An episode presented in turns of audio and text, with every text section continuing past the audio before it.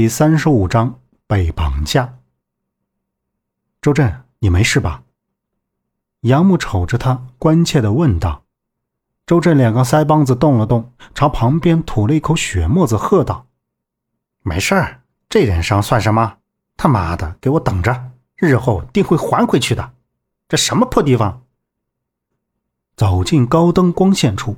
才发现前面是两扇大铁门，里面至少有三只狗对着大铁门外是疯狂的叫着。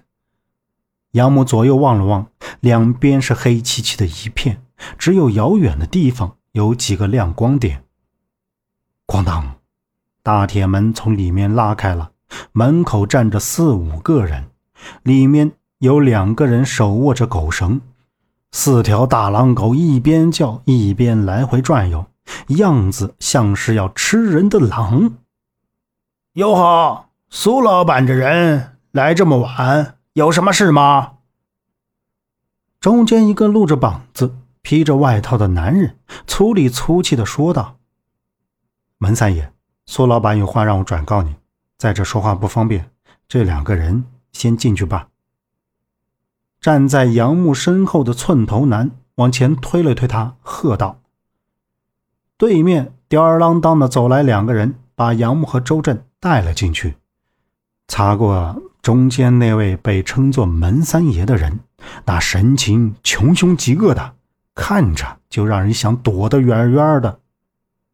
在向里走时，中间的屋里出来一个擦着头发的女人，那边光线太暗。”看不清长什么样子，但觉得目光一直在杨木他们身上。他们被扔进大院最右面一个黑屋里，把他们扔了进去的人还骂了两句他们听不懂的当地话，把门一锁，没了人影。杨木爬起身，四周黑黑的，屋子里就有一个细长条的玻璃窗，在最上方。幸好还有一个外面高光灯的光线照进来，他们身下是一堆的稻草。屋子里，周震被吃了一口草，吐了一口道：“，这是什么鬼地方？”噗噗。杨木坐了起来，突然一股股发霉发臭的味道飘荡在空气里，还有稻草的陈味。看来有戏了，我们就等着消息吧。周震大惑不解地望着他，把头上的稻草抓了下去。周震的目光刚转向那块长玻璃窗，外面一闪，高光灯给关上了，整个屋子是黝黑一片。在黑暗中，两个人的眼珠子相对瞪着，沙沙沙沙沙沙。角落里传来一阵阵异常恐怖的蠕动稻草的声音。两个人不寒而栗，杨木似乎还听到了阴森恐怖的笑声，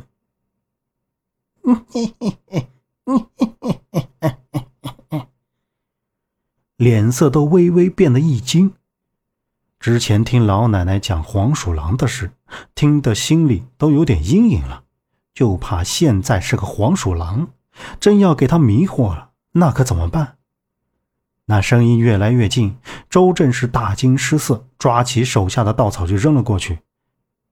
杨木摸到周正的肩膀，给他吓了一跳。杨木拍拍他，小声说道：“你怕什么？难不成你真怕鬼啊？”啊啊！杨木，你知道还说，你知道我怕黑的啊！周震被他一拍，全身颤了颤。别怕，咱们两个人，还怕他吃了你不成？我发现你现在胆子越来越小了啊！我看看去。杨木弯着腰，摸着黑，往前缓缓的挪着。喂喂，杨木，杨木，哇！周震也跟在后面，突然跳了起来。他觉得自己摸到了一只冰冷的脚脖，那耳边正是那节节恐怖的声音。那声音忽然变声了，杨木猛地转过身，就发现自己眼前出现了一个歪扭诡异的人形。